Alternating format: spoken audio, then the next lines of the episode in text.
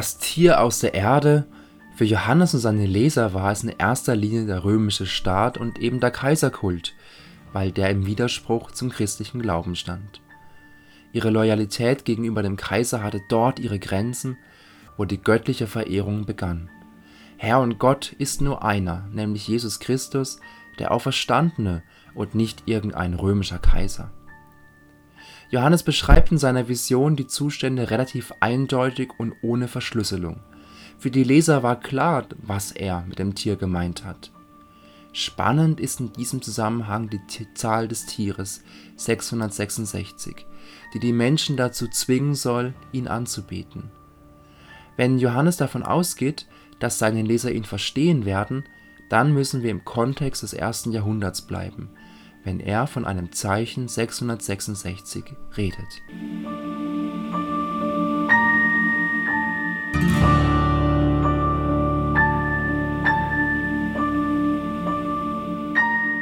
Das griechische Wort für Zeichen, was Johannes hier in der Offenbarung verwendet, das meint übersetzt so viel wie ein eingegrabenes, eingeritztes, eingeätztes, eingebranntes oder eingeschnittenes Zeichen oder einfach einen Stempel.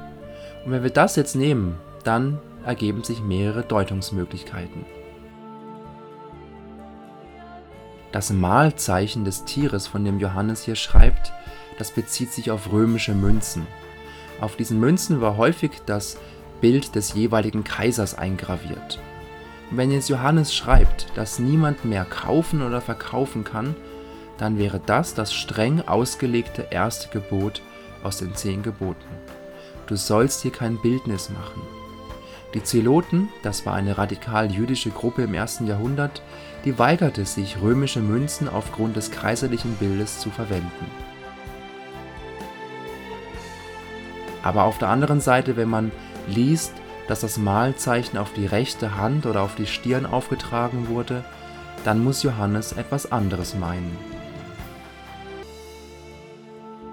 Das führt zum zweiten, zweiten Möglichkeit.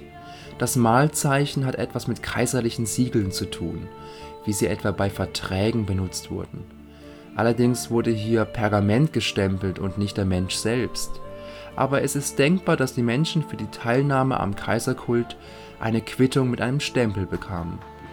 Und wer diese Quittung mit Stempel nicht vorweisen konnte, weil er den Kaiser nicht als Gott verehrte, der musste mit Konsequenzen rechnen